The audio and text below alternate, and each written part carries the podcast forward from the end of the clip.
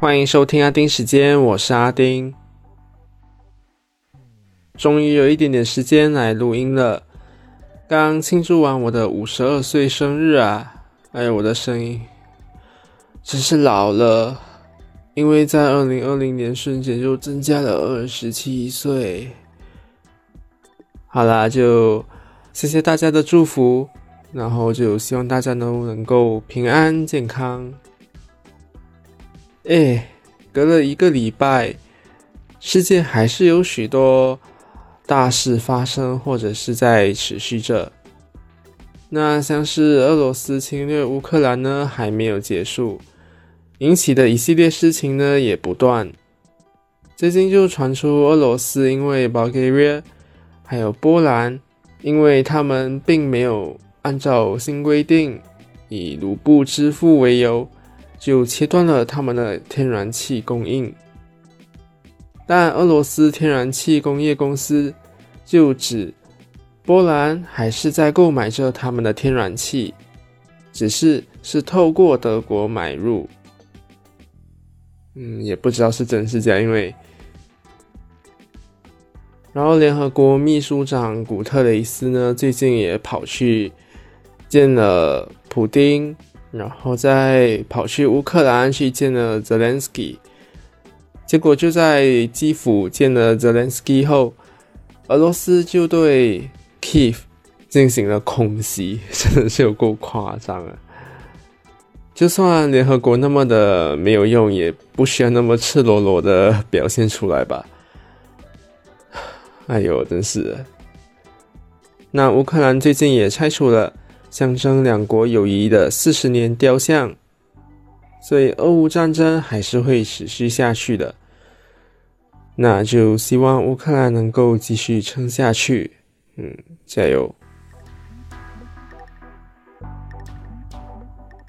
中国的疫情也都还在继续爆，上海的数字虽然下降了，但是像是之前看到的上海人的日记，然后还有一段影片叫做。四月之声等等，就是不利于中国正能量的东西呢，都已经消失了。那针对动态清零政策拖累了中国经济的说法，中国官方说病毒才是罪魁祸首，不是动态清零政策。那我只能说，呵呵。那台湾的疫情呢，也是开始在爆了。只是我想说的是，呃，台湾这波疫情的处理方式呢，哦，看起来有点手忙脚乱呢。因为国外都已经很早就示范给台湾看了，可是蛮多人在这波爆发的时候呢，都是不飒飒，嗯，有点傻眼。但是还是希望中国还有台湾的疫情呢，都不会变得更严重。世界首富 Elon Musk 收购 Twitter 的新闻，相信到现在都还是 hot topic。但这则新闻其实，呃，真的很奇妙，因为在美国的话，民主派就担忧言论自由被这些少数人控制，对民主构成威胁。那共和党那一派呢，就反而很欢迎这项收购。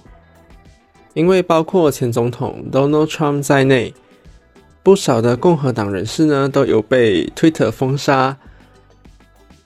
好，那举另外一个例子，之前被 Twitter 封锁的呃日本 AV 女优账号呢，最近也都开始解封了。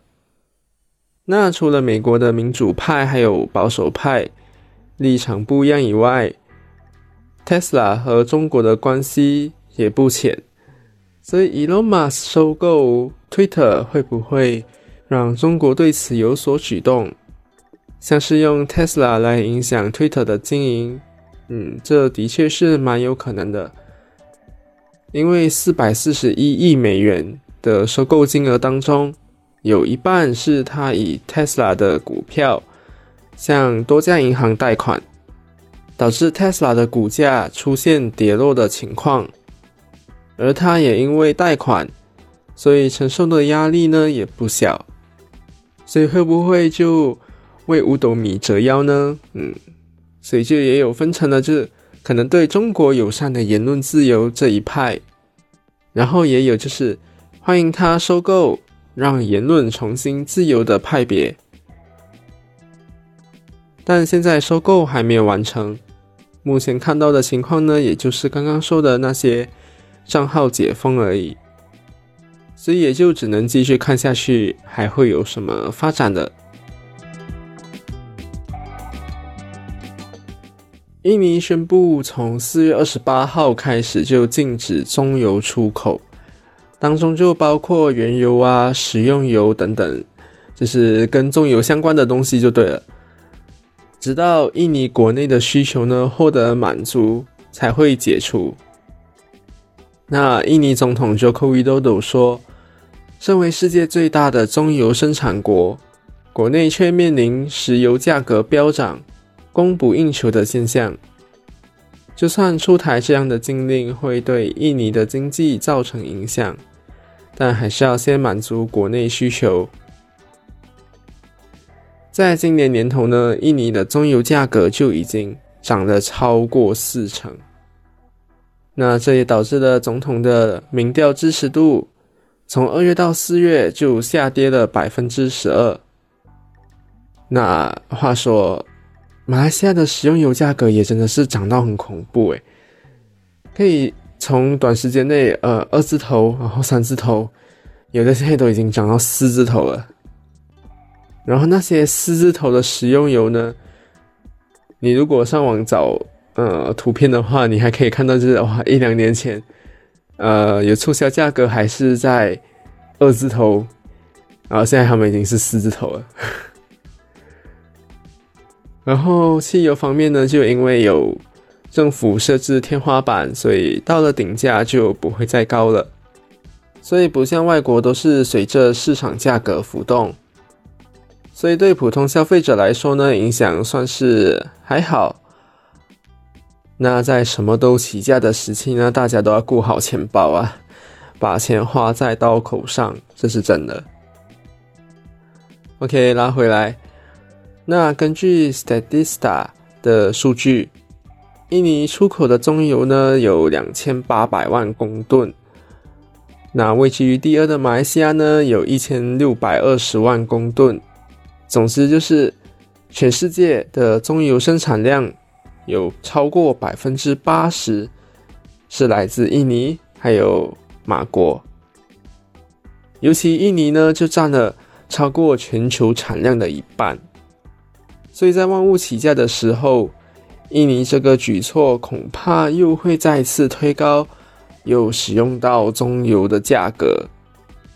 那像是食用油、巧克力。沐浴露、洗发露、口红等等一堆东西呢，都是有用到棕油的。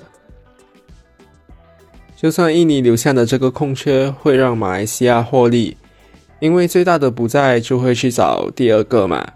但是这个缺口之大呢，恐怕我们也是没有办法消化的。